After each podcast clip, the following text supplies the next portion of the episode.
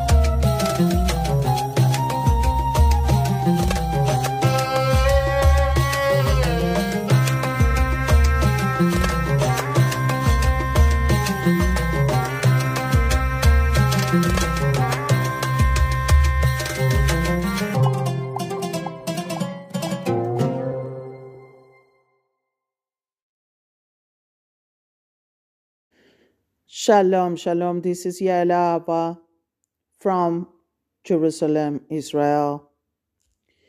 And we have a wonderful guest, a big, big Sephardic rabbi, Mikhail Danielov.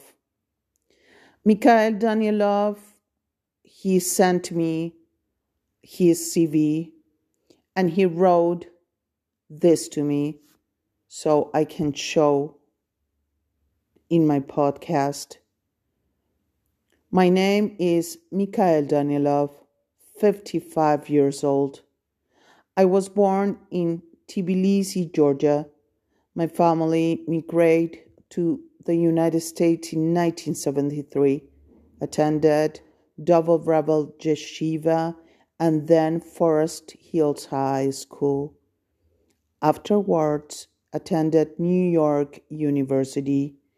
After becoming more religious, I studied in several local yeshivot, including Keter Torah, Hafetz Haim, Odak Chaim, and Noel Simha.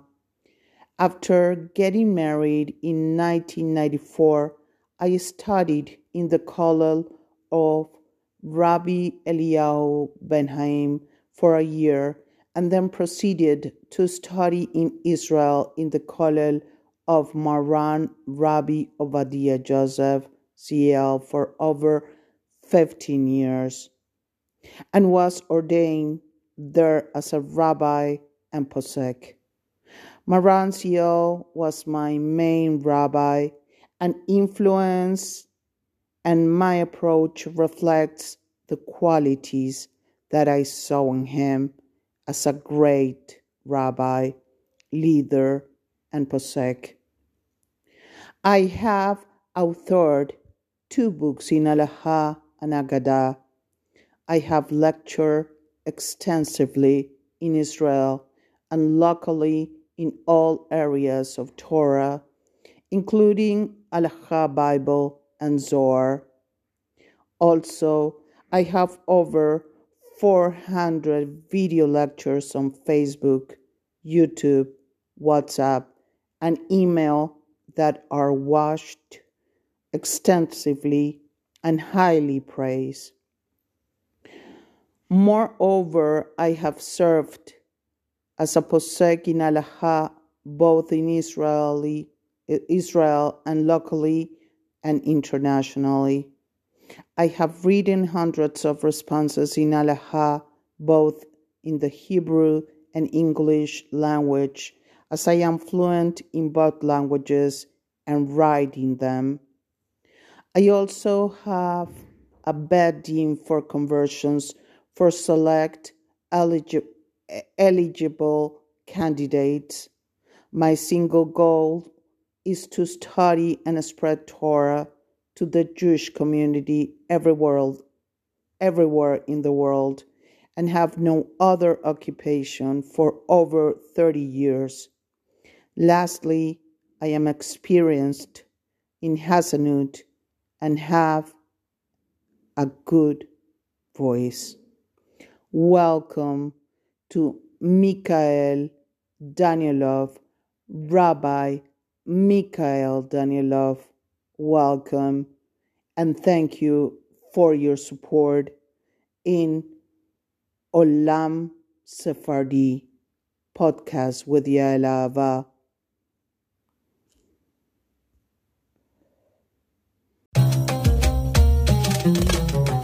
Olam Sephardi with Yael Ava, the podcast of our ancestors. Shalom, shalom. This is Yael Ava, and we have Rabbi Mikhail in the phone, and he is in New York. Hello, shalom, Rabbi. Shalom Aleichem. Uh, so good to be with you, Yael Hava, uh, and uh, very much um, want to bless your uh, podcast, Olam Sfaradi, and you, you, personally, that you should be successful and uh, elevation and uh, joy in your life Amen. and in your work. Uh, we're getting ready for Passover, so one of the most important things that we have to discuss is the issue of customs, because you know the Sfardim the, uh, the Sephardi Jews are very, uh, they take it very seriously, their customs, and that's what separates us from all the other Jews. Our customs are unique and uh, very, very special, and they're very uh, also uh, based on the based on the sources of the Talmud and the Midrash and the Zohar Kadosh, and all these things. They're based on tradition. so we have the finest customs probably in the world, and for sure, there's not probably for sure. There's no question about it. Our customs are the best, the finest, and therefore, we have to understand that uh, regarding Passover, especially, we have issues with uh, certain things that we eat that, that the Ashkenazi Jews don't eat, like kitniot, which are legumes, uh, things like uh, rice and peas and corn and uh, lentils and things like this, all kinds of legumes, uh, hummus, trina, all kinds of things like this. but what happens is that there are certain Sephardi communities also like the Moroccans, and we have also others like the Georgians who don't uh, eat rice on Passover according to their custom. But the question is now that they have already left their country, they went to Eretz Israel, some of them. Some of them went to America, some of them went to Canada. There's a Sephardi community in Canada, in Montreal, there, Toronto, all kinds of places. So the question is now, once they have moved to their new country, do they still have to keep their customs as it was? in the old mm-hmm. country that they lived in, or now can they change their customs and uh, adopt the customs of Eretz Israel or America and so forth and so on. So this is a big discussion. Mm-hmm. Uh, yeah, so we have to do, we have to understand how this works. So there's a Gemara in Masechet Psachim, Nun Amud Bet. It says over there 50b. It says there that uh, there were certain people, Jews, that came to Rabbi Yochanan, and uh, they asked him. They said, "Our forefathers were keeping a certain custom, and we want to annul the custom. You know, so do we have permission to annul the custom? We don't want to keep it anymore. We are not interested. So maybe we can do Hatarat Nedarim, you know, and permit the Neder, permit the, the vow. And this way uh, we can uh, now start to do, uh, start to nullify the custom and do our own custom, something else. So Rabbi Yochanan told them, no, you cannot do that. What's the reason? Why? Because it says in the Pasuk, in Mishlei, in the book of Proverbs, and Shlomo Melech says, Al Torah Mecha. What does that mean? Don't abandon the customs of your community. That's how they, the sages interpret these words. Mm-hmm. So therefore, what happens is that since your community took on to do a certain custom, you cannot nullify this anymore. And doing hatat nedarim to to do to, to cancel the vow, going to a bet din is not going to help you in this case. Mm-hmm. There's no way to cancel it since it was taken on by the whole community, the whole town. That's the way it is. Now there's another Gemara in the next page, Nun Aleph Amud Aleph, Masechet Psachim. This is over there that if a person moves from one city to another, one place to another, one country to another, doesn't make any difference. It's all the same. So it says there that he has to keep now the customs of the new place, and the customs of the old place are become they become nullified. They're nullified. Mm-hmm. So what happens is that if he doesn't plan to go back there, if he's planning to stay in the new place, now what happens is that the old customs are nullified. The new customs now take effect. He has to adopt the customs of the new place, uh, and therefore, whatever he used to do before is already not not relevant anymore. Whatever he did before there. So what does that mean? Even something which was forbidden to him in the old place, and now in the new place it's permitted according to this custom. He can now nullify those customs of the old place. He doesn't have to do hatarat nedarim. He doesn't need that because the nullification takes effect with the fact that he moved from one place to another. That's what happens. Mm-hmm. So now these two gemarot they seem to contradict one another because according to the first gemara, it seems like you cannot nullify uh, a custom. You cannot nullify it. According to the second one, it's telling you that you can nullify it if you went to another city. So the answer is very simple. We reconcile these two gemarot and we say that uh, the answer is that um, if you don't move from from your town and you stay there, so then you have to uh, keep your custom as it is. You cannot nullify that. There's no way to nullify. But if you move to a new town, the custom has become nullified. So therefore, what happens is now that you can do a different custom according to the place where you live, and that's what you have to do. You have to adopt the new custom. So this is the way these two gemarot work out, and uh, comes out also in the Shulchan Aruch like this. There's also a Ran, Masachet Chulin talks about this, and the Shulchan Aruch in Yoreh Deah, Reshu Dalad, Seif Bet talks about this also over there. That uh, as we mentioned, that when you go from one place to another, and you uh, now your customs have been nullified, the, the old ones. So therefore, you don't need hatarat nedarim. You don't need to, to nullify your vow. Uh, it's been nullified already as is when you moved from one place to another, and therefore the customs of the new place take effect, and that's the way that's the way it goes. So according to this, this is a very important thing for the Sephardi Jews. Why? Because as we said, right, there were several communities that adopted customs like the, the of Ashkenazim, not to eat you not to eat rice, things like this, and also other products as well. So therefore, the answer is now that you move to, to Eretz Israel, you take the customs of Eretz Israel. And in, in Eretz Israel, the custom is to eat legumes, is to eat rice. So therefore, even though your custom was before in Morocco or wherever you were, not to eat rice, now you're allowed to eat rice according to the Shulchan Aruch.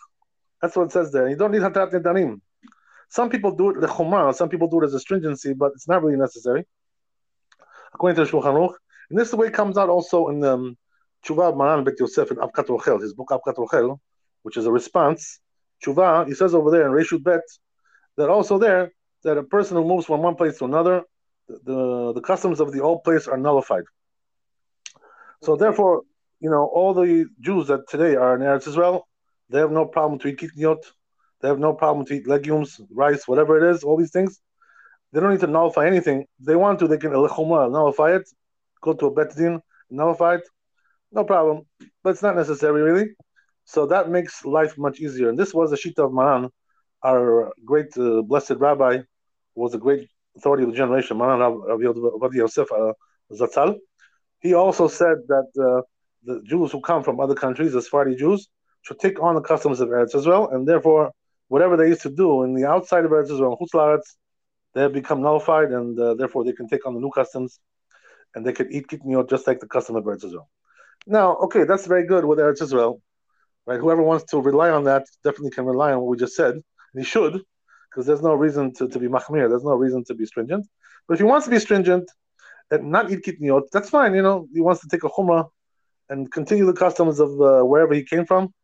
You can you can do that because it's the chumrah. You know, nobody can force him to eat kitniot. If he doesn't want to, nobody nobody can tell him to eat kitniot. So no problem. He doesn't have to eat. But don't tell other people. You know, the halacha is like that. It's not the halacha. The halacha is that you're allowed to when you go to Eretz Israel. But here's the thing. Now, when you go to America, though, that's a little bit different. You know why? because in America, there's hundreds of Jewish communities with different customs. Every every community has a different custom. Of course. There's, yeah. So there's several Hasidic communities, you know, that have different customs. Several mm-hmm. Sephardi communities. We have here Persians, Bukharians. We have Georgians. We have Moroccans. We have um, uh, all kinds Iraqis. You know, we have uh, all kinds of communities here, and all, each one of them has a different custom. But nevertheless, what happens is that uh, it's like a smorgasbord over here. It's like United Nations. Mm-hmm. You know, you have every country is represented, every custom is represented here. Every every community is different with different customs. So the question is like this: What is the custom of America, if that's the case, right? Because it's not uniform. Every block has a different shul. Every shul has a different custom. Mm-hmm. So how does that work, right? With uh, with the issue of customs, which custom do we have to keep? This is a very very important question. I was actually grappling with this question for several years, and I don't know I didn't know what the answer was until I found uh, that there is a tshuva of the Maharashdam, the response of the Maharashdam. So the Maharashdam was Achron. He was a later authority that lived in the in the town of Salonika, Saloniki. Okay. So this town was in Greece, and uh, what happened was that over there also the Jews gathered from many different communities all over the world. They gathered and they made a big community over there, but it's all mixed. You know, different different customs, different synagogues, different communities. Everything is mixed. Nothing uniform over there because they came from different places. They're all immigrants. Every one of them is an immigrant. So now the question is, so okay, so which custom do I keep? You know, I come to America, I come to Saloniki, same question, right over there. So the Maharashdam he answers that since there's no uniform custom in that place and there's different customs everywhere you go, so therefore the rule is that there is no custom. There is no minhag. Well, what does that mean? There's no minhag, there's no custom that obligates you, anybody, to keep those customs because they're not uniform. The only way a custom is obligatory is when all the town keeps the same custom. You know, that's when it's obligatory, which is not the case in, in was not the case in Saloniki, in Salonika, and certainly is not the case also in America as well. There's different customs everywhere here. New York City, right? You have the whole the whole gamut of Jews from all over the world, each one of them keeping several several different customs. So the question is, what do we do? So says the Maharashdam, there is no custom. So what does that mean? If there's no custom, what do you do? Right? What, what do you do? You become uh, what? Uh, you become uh, atheist? God forbid. What what what, what happens? No custom? No minhag? No. So the answer is, he says that just keep the Shulchan Aruch. In other words, since we could, the Jewish people took on the Shulchan Aruch to keep the Shulchan Aruch, mm-hmm. so whatever it says in Shulchan Aruch, keep that, and you don't have to do more than that, right? You're not obligated to do anymore. Whatever it says there, that's what you should keep. So, okay. if you're if you're Ashkenazi, you keep the, the rulings of the Rama because the Rama is the is the is the posek of the Ashkenazim. The Rama, the gloss of the Rama, the Shulchan Aruch. If you're a Sfardi, what do you keep? You keep Maran Bet Yosef, Maran Shulchan Aruch, Maran Yosef, Rabbi Yosef Karo. You keep this because this is our custom. So therefore, you should keep that. So wherever you go, you know, you go to America, a place which is mixed. That's what you do. This way, you're you're fine. So according to that, what does Maran say? What does Maran Shulchan Aruch say about kitniot? You're allowed to eat kitniot according to Maran. That's what he writes. You know, laws of Pesach. So therefore, the rule is right that when you come to America, even though there's no uniform custom, but since you're a Sephardi Jew, and your custom, the custom of Sephardi Jews in general, is to eat kitniot, to eat rice. So therefore, if you came from a country which they didn't eat rice there, now since you came here, you're allowed to eat rice according to this. So therefore, the problem has been solved. You know, this way we solve the problem. Now we have a situation where, uh, if you left your mother country, you know, and you went somewhere else, always the rule is that first of all, right, if there's a custom of that country, there's a special custom there, there's a unique custom. Keep the customs of that new country. This is a must. You have to do that. There's no other way to to behave. You have to keep the customs of that country. Not like some people, you know, who say, you know, they think like, you know, customs is like baggage, you know, like uh, luggage. You know, you take from one country to another, so you take your luggage with you. You know, it doesn't work like that, right? You know, customs are not luggage. So what does that mean? They don't travel from country to country. That's not the way it works, right? Whatever you did there, you did there. Now you go to a different place, you have to do something else. This is Shulchan Aruch. This is obligation. What I'm telling you. This is not just some kind of a, right, some kind of suggestion only. It's an obligation according to Shulchan Aruch, according to Talmud. So, so uh, that problem. Okay, so we pretty much have solved it. So what does that mean? Lemase, every Jew, you know, that has moved from one country to another, uh, and now has come to Israel or America or Canada, whatever it is, right? Places like this, they certainly can eat over there legumes and rice, just like most of the Sfardim do, and there's no issue with that. There's no problem, just like it says in Shulchan Aruch. That's one thing. Now, there's also another issue, right? Which is that um, I, you know, I was listening to a certain rabbi recently, you know, who's not very knowledgeable, unfortunately, and he uh, was saying something that doesn't make sense, doesn't isn't against halacha. What was he saying? He was saying that since the rabbis of our community, or their community, right, uh, whatever it is, so they learned in Ashkenazi yeshivot, you know, mm-hmm. so therefore they changed their customs according to the yeshiva that they learned in. And this way, what happens is that now they come to the community and they say to the community, listen, I'm, I learned Ashkenazi yeshivot, so I'm going to change the customs over here. I'm going to forbid rice. So therefore, rice is forbidden. Right? That's what they're saying. You know. So therefore, that's what they say to their community. They say because of that, ah, so don't eat rice. You know, because I learned in Ashkenazi yeshiva. Okay. This is what he's telling his community. Okay. Yeah. So I have a question. Yes. I have a question, Rabbi. For example, in uh, in our community, the woman um, what we can do that the woman approach more of our costume. And and also you know um because what the sephardic woman has to do in the sephardic world you know? Yes. because we we don't daven oh okay uh so what can we do the the sephardic woman to be closer to our community? Uh, yeah, that's a very good question, uh, and uh, it's very very relevant. And the answer is always, you know, one thing when it comes to keeping your customs and keeping Torah in general. The way to do it is to have education, you know, to have uh, uh, classes and courses and uh, lectures, and, books, and that that's very important. That's yes. very important because we don't have, you know, we we have to have more classes for for for the Sephardic uh, uh, community for women. oh, yes. do, oh. do you understand? Yes, we need some good rebbitzins, not some rabbaniot, rabbaniot. We need some good rabbaniot who can give lectures and inspire the women. Yes, that's for sure. Of course, of course, and also in English, for example, maybe maybe you have here in Hebrew, but we we have to start to do something about the English speakers, you know, or the oh. Spanish speakers. But but in English, we have to do something that the woman can approach more to the Sephardi world, you know? Yeah, that's and a great idea. So, so because the woman loves to be active, you know, oh. in uh, so this is really important, Rabbi. Of course, of course. You know, also, I want to add uh, something to your words that really, you know, the education starts from from childhood. So it's important to have our own institutions, you know, mosdot, our, our own schools. Because if we send our children to Ashkenazi schools, they're never really going to understand Sephardi customs clearly, unless they, you know, make a big effort to do that. So we have to have our own schools. We should have our own institutions uh, of education, and this way, you know, we can start from the from childhood already, knowing, you know, our customs and knowing our ways and you know the uh, approach, the Sephardi approach, it's which is a little bit different than everyone. Yes, yes. And and and and and to build up more activities in the Sephardi world, you know, so Absolutely. the families and the women uh, they can approach more you know? Yes. It's, it's really important to start to grow and love our sephardic uh, customs you know Absolutely, we need some good ladies, you know, to get involved with this, and uh, you know, to learn uh, first of all the customs, to know them clearly, and then to spread them also and uh, lecture about it.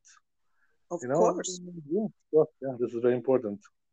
Of course. Especially, especially in the English-speaking community, because in the Hebrew-speaking community, you have already, you know, some big rabbis that are lecturing Baruch Hashem, you know, they're educating people. In the English speaking community, it's a little bit uh, sparse, you know, not mm-hmm. not so well occupied there, you know. So there needs to be more work done in that in that field. Yes. Something like centers that we, uh, I mean, we can do Bezrat Hashem, like um, lectures in English and also lectures in Spanish. So the people start to come more and more. The more the more we do something for our community, the more closer the Sephardic family are going to be together, you know? Yes, absolutely. I think that's a great idea. And uh, maybe you should spearhead this effort. Uh, Hashem should help you to, uh, to, Hashem. make your contribution to, towards this. Bezrat Hashem. Hashem is, you know, is telling me you have to do something for your Sephardic world. wow, that's beautiful. That's beautiful. I like that. So, so you have a good spirit inside of you. So I want to continue a little bit, right, regarding what we said. So, okay, as we mentioned, right, that there are some rabbis who are saying, if I learn an Ashkenazi yeshiva, so I can take some of their minhagim, you know, or all of them, God knows whatever, right? He wants to become uh, Ashkenazed, you know, in Hebrew we call it meshuknaz. You know what's meshuknaz? A person who starts to have tendencies towards Ashkenazi community. You know, tendencies. Mm-hmm. Starts to take on their customs and so forth. He's a wannabe. You know what's a wannabe? This person wants to be on the other side. You know, something like that, right? But this is not good. You know, that shows that a person doesn't have self confidence. He doesn't have pride in his uh, heritage. You know, and not a good thing. But anyway, right? We have to examine according to what we just taught is it a legal right uh, pathway here, according to halacha, that a person who learned an Ashkenazi yeshiva, he should adopt customs of the Ashkenazim and then right uh, bring it to his community and also turn his community into into Ashkenazi somewhat, some on some level. Mm-hmm. Question is, is, is that valid? You know, because uh, it was actually done by several uh, communities, Ashkenazi communities, that they used to come to Sephardi countries where they didn't have a strong education system there, and they changed their customs because you know they didn't know any better. The the community, the local community, didn't know any better, so they allowed those rabbis to do whatever they wanted, and uh, they changed their customs. So, so the question is, is that valid? So according to what we said, right, that we taught that a person has to keep the customs of, the, of his community, of his forefathers, has nothing to do really with what yeshiva you learned in. You know why? Because we learned that if you're going if you're going to a different town, let's say to learn in a certain yeshiva, you went to Ashkenazi yeshiva, right? You're learning in Brisk or you know in Chabad or God knows whatever, right? Any Ashkenazi institution, right? Or uh, Ponevezh, uh, whatever it may be, right? These big yeshivot that they have, Mir, right? You're learning over there in these places. So what happens is that uh, now you want to come and bring back those customs to your community. Is that valid? So the answer there is no. Why? Because as we learned in the Gemara that we mentioned in the Masechet Psachim, it says over there that if you're planning to go back to your old place, mm. you went to a different town. You're planning to go back to your own place. So mm. there, in that case, you have to keep the customs of your old community because you're going back there. so therefore, the person who goes to the yeshiva, since his plans are to learn in the yeshiva for a few years, whatever it may be, then he wants to go back home uh, eventually to his town, right? Um, he probably will. Most people do. Some people stay there, some, but most people go back to their town.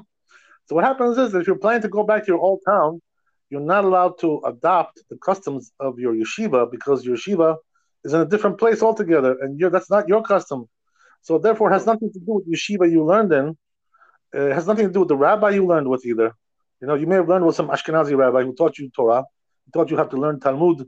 He taught you how to uh, right uh, learn Musar, all kinds of things like this. You know, uh, ethical teachings whatever it may be. He taught you certain things, but it does not mean that you can change your customs according to what your rabbi does or according to what the yeshiva does, because you're planning to go back to your place and you have a heritage, you have a masoret, you have a tradition according to your place. So therefore, you're not allowed to switch. So the answer is right that uh, according to what we said, a person is not allowed to switch his customs just because he went to Ashkenazi yeshiva or he went uh, and studied with an Ashkenazi rabbi. You have to give them them kavod because they're helping you. They're help, helping you to learn Torah. It's beautiful, Baruch Hashem. We have to be thankful to them. We have to appreciate what they do for us at one at, at one at one uh, on the one side, but on the other hand, you know, we have to be proud of our heritage and keep our heritage and not change it. Of course. Yeah. Whether it has to do with the customs, you know, or also with the way we pronounce the Hebrew pronunciation, dikduk, you know, the way we read, the way you know, the way we pray, uh, the way we study, and the way we pronounce the words. Everything has to be done according to our customs, according to our tradition, according to our heritage.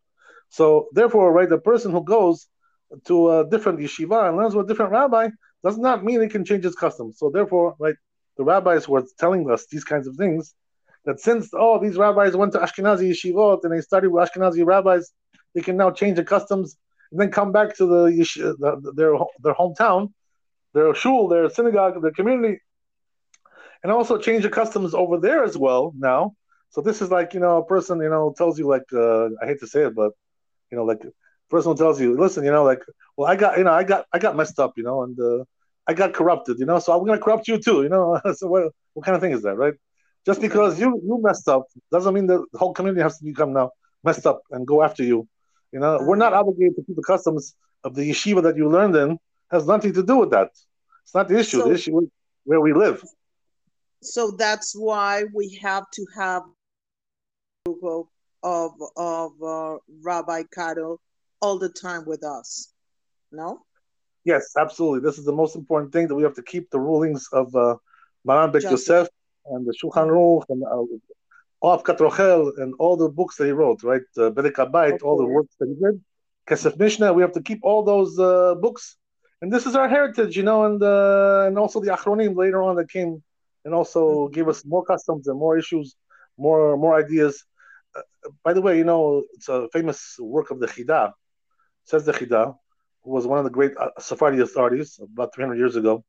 He says that uh, uh, uh, um, a Sephardi, you know, that does like the customs of the Ashkenazim, like the Rama, he needs to do teshuvah on Yom Kippur and do if you do, you know, and uh, make a confession on that because he needs to do teshuvah.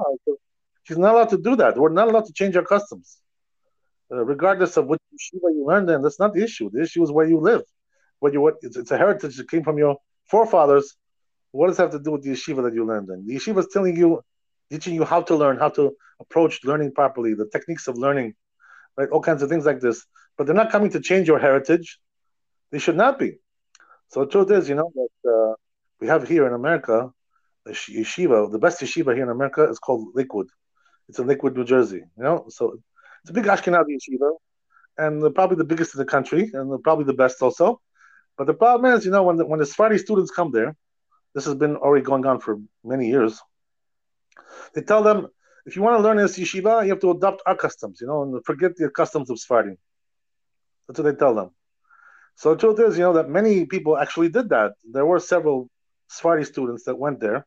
They became Ashkenazim. They converted. You know, I don't know what I know what they did. They took them to the mikveh. I don't know maybe they took them to the lake. You know, Lakewood. You know, there's a lake over there, so uh, maybe they put them into the lake. I don't know what they did, but the point is, right, that uh, they weren't allowed to do that. They shouldn't have changed their custom.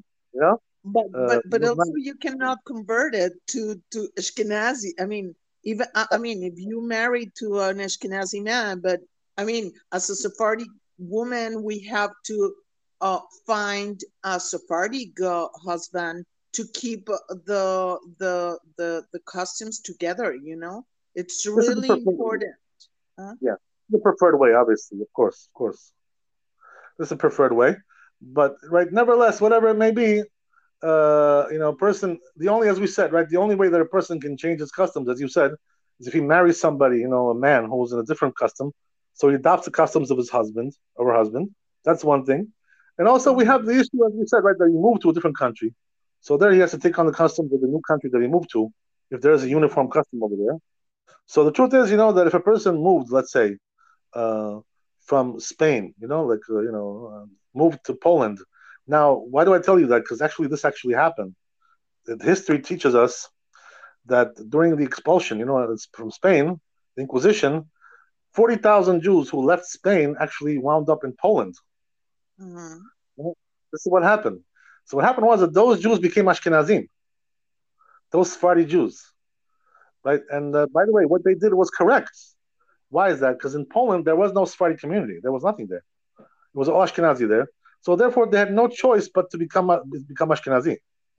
You know, so this is exactly what happened, and uh, that's legitimate. but today, things are a little bit different. You know why? Because in most places today, you have two communities. You have Sephardi and Ashkenazi.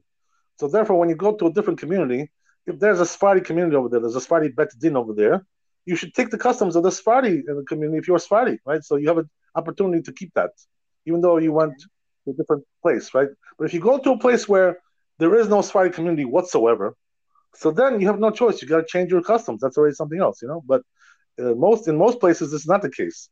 Even like you know in Russia, let's say, right in uh, in Moscow, right, uh, right, uh, not a place that you particularly want to be these days. But right, uh, if you happen to be there and live there, there are, by the way, many Sephardi Jews that have moved there and settled there in in Moscow, in Russia. Okay. They have synagogues. They have their own synagogues. They have their own rabbis there. So the question is, you know, now that you have a Sephardi community in Moscow, if you go there, you know, you should join them and not go to the Ashkenazi community. And uh, there's no reason for you to change your customs because you have a support system there that allows you to be Sephardi. So there's no problem, you know. So um, even in a place like Russia today, there's a Sephardi community. You know, all the more so in America, right? We have all here a big Sephardi community. We have hundreds of thousands of uh, of Sephardi Jews here in America. We have 100,000 Bukharian Jews and 100,000 Syrian Jews. we have Baruch Hashem, plenty of uh, Sephardi Jews over here that eat rice on Pesach. So uh, that's the way we got to go, right? Uh, we have to go according to the majority of the communities like this that uh, eat rice on Passover. And uh, as we said, right, since you come to a place like this in America where there is no custom, so therefore you keep the Shulchan Aruch. Shulchan Aruch says you're allowed to have kitniot. So therefore the rule is that in cases like this that we mentioned, no problem to eat today kitniot and rice and things like this for Sephardi Jews that have left their old country and gone to a different country. Over there, it's allowed to do that. They don't have to do hatarat nedarim. So let me let, let's finish off right with this. You know that I want to tell you that there is a concept of hatarat nedarim. What does that mean? That a person took on a custom and he wants to nullify the custom. You know, uh, and you know he regrets that he took that custom on. So there is a vehicle like this, you know, mechanism called hatarat nedarim. You go to a bet din of three people, right? and they will allow you to regret your custom and to to nullify it. Mm-hmm. They can do that, nullify it for you. So the question is, when is that? When does that work? When is that pertinent? When is that shayach? When is that relevant? Right. So we we already said that when you go from one town to another, you don't need hatarat nedarim. Why? Because the fact that you moved already nullified your customs. That's already mm-hmm. we don't need that. And we also already mentioned in the Gemara Masechet Pesachim, Nun Amud Bet.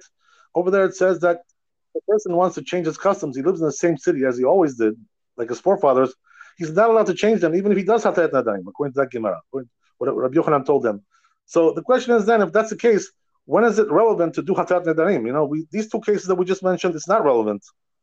Mm-hmm. So the, the, question is, when is it relevant to do hatarat nedarim? So it says in Shulchan Aruch, in Reish Yudal, Yoreh Deah, in Sif Aleph, it says over there that we do hatarat nedarim only in a case like this. You took on a private you know, chumrah for yourself, a private custom for yourself, in your family, let's say, right? You took it on, you know. So you made a like a you, you did it three times, or you made a neder, or you went or whatever. You took you said I'm going to take on this custom. so once a person does that, even though the, the rest of the town doesn't doesn't keep that custom, but he took it on, you know, with his family or with his whatever his uh, spouse, uh, whatever, right? And he took on that custom. So now it made it like a neder, made it like a vow because he took it on. So the only way to annul that is to do Hatarat Nedarim. Why? Because it's a private custom that he does with his family, whatever, it was his community. Not the whole town does it, just him, right? And his family, whatever.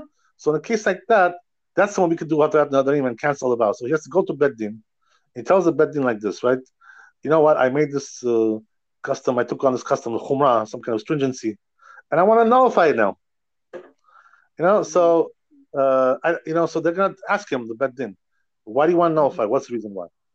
So he's going to tell them, you know, if I would have known that it would have cost me such difficulty, caused me such difficulty to keep this custom, I can't keep it. It's hard, hard for me. It's causing me all kinds of issues, all kinds of problems. right? The problems with my family, shalom bait, God knows, whatever, right? Something it's not working out. So therefore, he says, I regret that I took on this custom. I, if I would have known, so the Bet Din tells him, if you would have known it's going to cause you all these troubles, would you take it on the custom?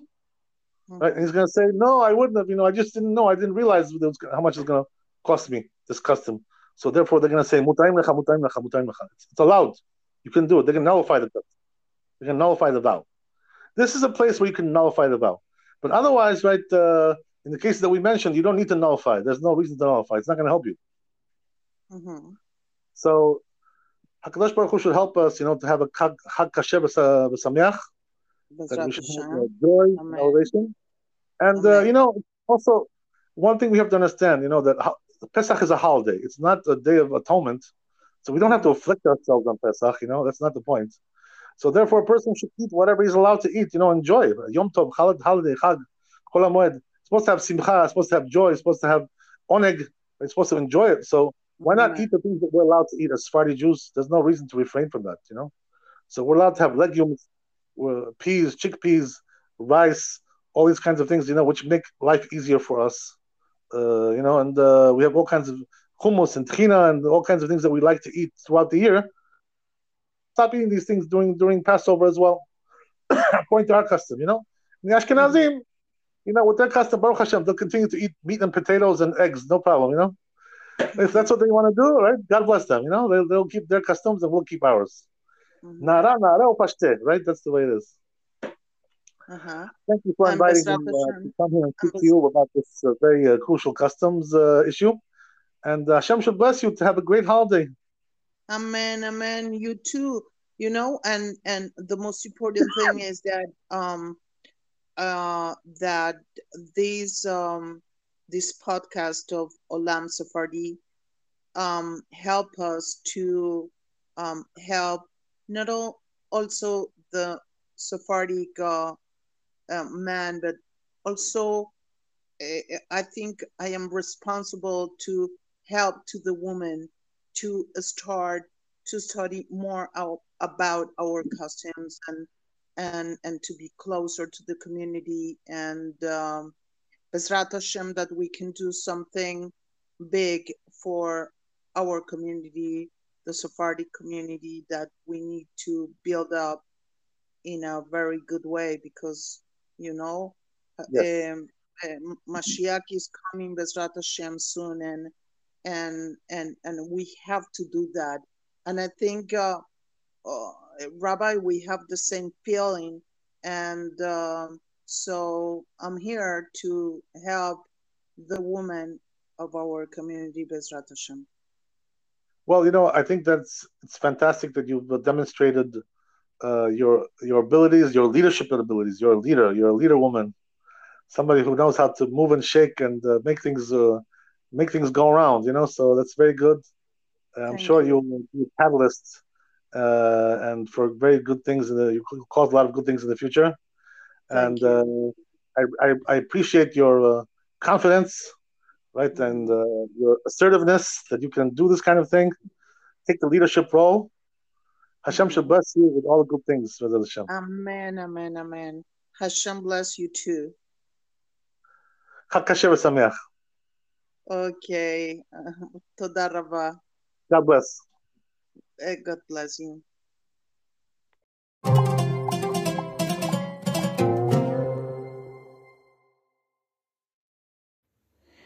So we finished this grand opening Blessing to everybody in the whole world.